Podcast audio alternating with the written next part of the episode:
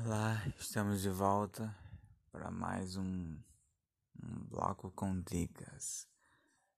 E a dica de hoje, continuando nesse fluxo para o mês de junho de 2021, será sobre o que escrever e como, né? O porquê. É, é importante nós termos em mente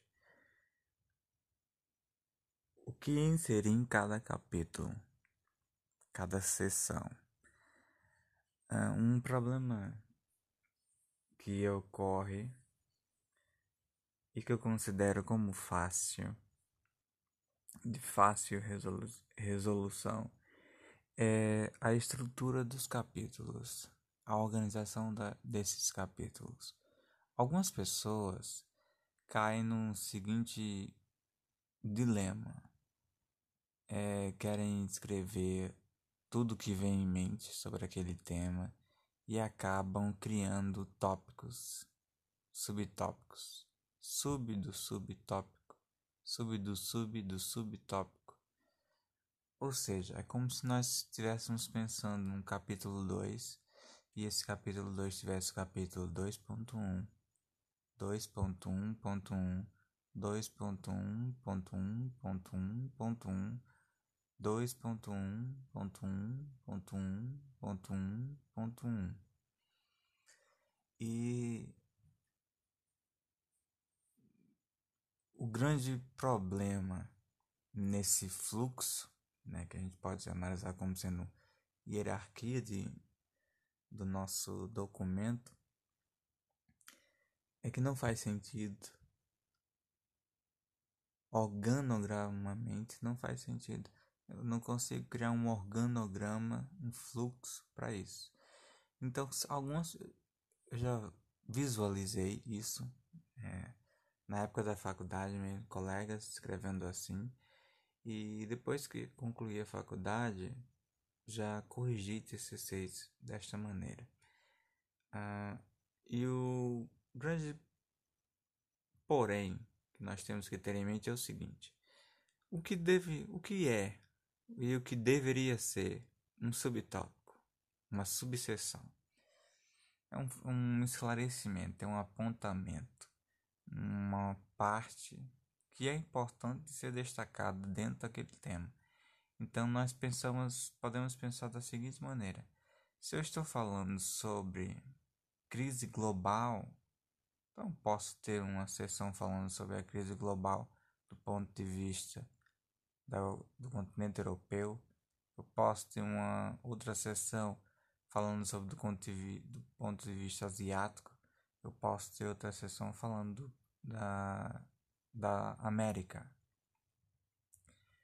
Isso, se eu considero como sendo no capítulo 2, eu teria o capítulo 2.1, 2.2, 2.3. Né? 2.1 falando sobre a Europa, 2.2 falando sobre a Ásia, 2.3 falando sobre a América. Uh, mas eu posso considerar a Europa a região que seria ligada à União Europeia aqueles, aqueles países que não são da União Europeia, né? ou que estão na Europa, mas não tem tanto peso econômico. Né? Nós sabemos que temos uns países bem pequenos, como Vaticano, por exemplo, é, Luxemburgo, né? São bem pequenos em termos de território e influência diplomática, a gente pode falar, né? E financeira também. É, mas temos que pensar da seguinte maneira: eu posso criar esse subtópico? Posso, né? Ficaria até mais claro. Então, poderia falar sobre a Europa é, abordando a zona do euro ou dividir ela entre Mediterrâneo, é a parte mais ao norte, né, ligada ao frio, e a parte mais ligada à praia, ou seja, ali Itália, França, Espanha, Portugal, própria Inglaterra, que é uma, uma ilha, né, e os países nórdicos. Eu poderia separar isso. Mas eu preciso criar para cada país um subtópico? Não. Eu posso criar um subtópico geral e abordar eles internamente. É... O que isso nos conduz? Isso nos conduz à clareza. Se eu crio muitos subtópicos, como eu já vi em um texto de TCC, um, um aluno que escreveu seis subtópicos, ou seja, como se fosse o 2.1, ponto 1, ponto 1, ponto 1, ponto 1, ponto 1, e sendo que a partir do segundo ponto, a, a sub da subseção, os conteúdos que estavam ali giravam em torno de um parágrafo e meio. Era um parágrafo ou um parágrafo e meio. Isso considerava como sendo um sub, uma subseção. É onde recai o nosso erro e onde fica a dica de hoje. Nós temos que nos perguntar se aquilo ali, a nossa ideia de subseção, ela pode ser respondida em um parágrafo. Se ela puder ser respondida em um parágrafo, então ela não é uma subseção, ela é um tópico. Então ela deixa de ser, ela perde o status de subseção e passa a ser o que ela é, um parágrafo, um parágrafo dentro daquela daquela estrutura do capítulo que já está pronta. Então, nós temos que nos preocupar sempre na escolha do capítulo, analisar o ponto mais geral, criar os pontos que são de extrema importância para o debate ou exposição dos dados como subseção, e essas subseções elas não podem conter unicamente um parágrafo. Não. Lembrando que nossos os parágrafos devem ser concisos, né? Concisos em termos de linha. O ideal é termos um parágrafo com no máximo sete linhas. Por quê?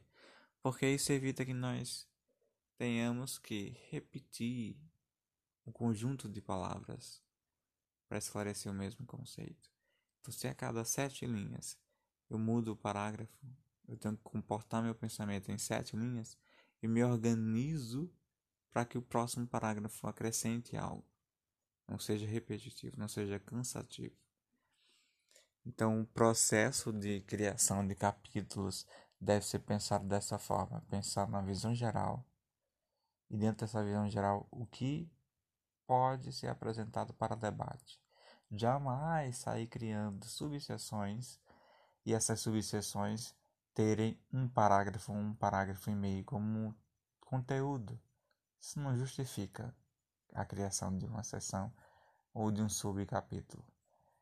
Esta é a dica de hoje e tentaremos voltar com mais ao longo da semana. Bye!